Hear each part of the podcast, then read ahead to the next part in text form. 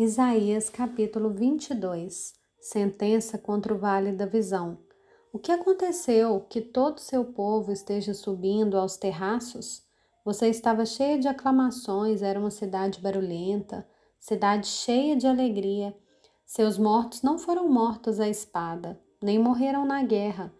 Todos os seus chefes fugiram na mesma hora e foram presos sem que fosse atirada uma só flecha. Todos os moradores que foram encontrados foram presos, apesar de já estarem longe na fuga. Portanto, digo: não olhem para mim, deixem-me chorar amargamente. Não insistam em querer consolar-me por causa da ruína da filha do meu povo, porque este é um dia de tumulto, pisoteamento e alvoroço da parte do Senhor, o Senhor dos exércitos no vale da visão um derrubar de muralhas e um clamor que vai até os montes, porque Elão pegou a, a sua aljava e vem com carros de guerra e cavaleiros, e Kir prepara os escudos. Seus formosos vales se enchem de carros de guerra, e os cavaleiros se posicionaram junto ao portão. Foi-se a proteção de Judá. Naquele dia vocês olharam para as armas da casa do bosque Notaram as brechas da cidade de Davi, que eram muitas, e ajuntaram água no tanque inferior. Também contaram as casas de Jerusalém e derrubaram algumas delas para reforçar a muralha. Também construíram um reservatório entre as duas muralhas para as águas do tanque velho. Mas vocês não olharam para aquele que fez essas coisas, nem levaram em conta aquele que há muito as formou. Naquele dia, o Senhor dos Exércitos os convidava para chorar, prantear, rapar a cabeça e vestir roupa feita de pano de saco. Porém, o que se viu era só festa e alegria. Vocês mataram bois, degolaram ovelhas, comeram carne, beberam vinho e disseram: Comamos e bebamos, porque amanhã morreremos.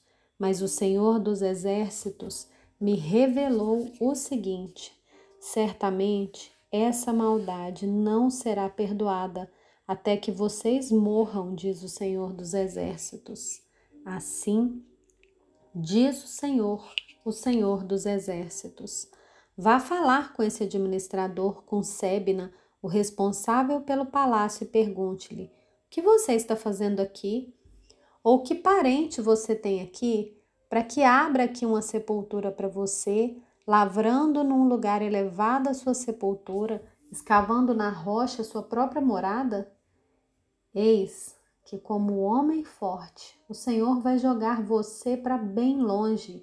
Ele o pegará com firmeza e o fará rolar como uma bola, lançando-o numa terra espaçosa.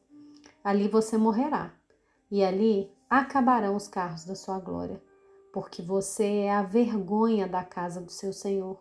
Eu vou removê-lo do seu ofício e você será derrubado da sua posição. Naquele dia, chamarei meu servo Eliaquim, filho de Ilquias. Eu o vestirei com a túnica que você usava. Irei cingi-lo com a faixa que era sua e lhe entregarei nas mãos o poder que você tinha. Ele será como um pai para os moradores de Jerusalém para a casa de Judá. Porém, sobre o ombro dele a chave da casa de Davi. Ele abrirá e ninguém fechará. Fechará e ninguém abrirá. Vou fincá-lo como estaca em lugar firme, e ele será como um trono de honra para a casa de seu pai. Nele pendurarão toda a glória da casa do seu pai, a prole e os descendentes todos os utensílios menores, desde as taças até os jarros. Naquele dia, diz o Senhor dos Exércitos, a estaca que tinha sido fincada em lugar firme será tirada, será arrancada e cairá, e a carga que nela estava se desprenderá, porque o Senhor o disse.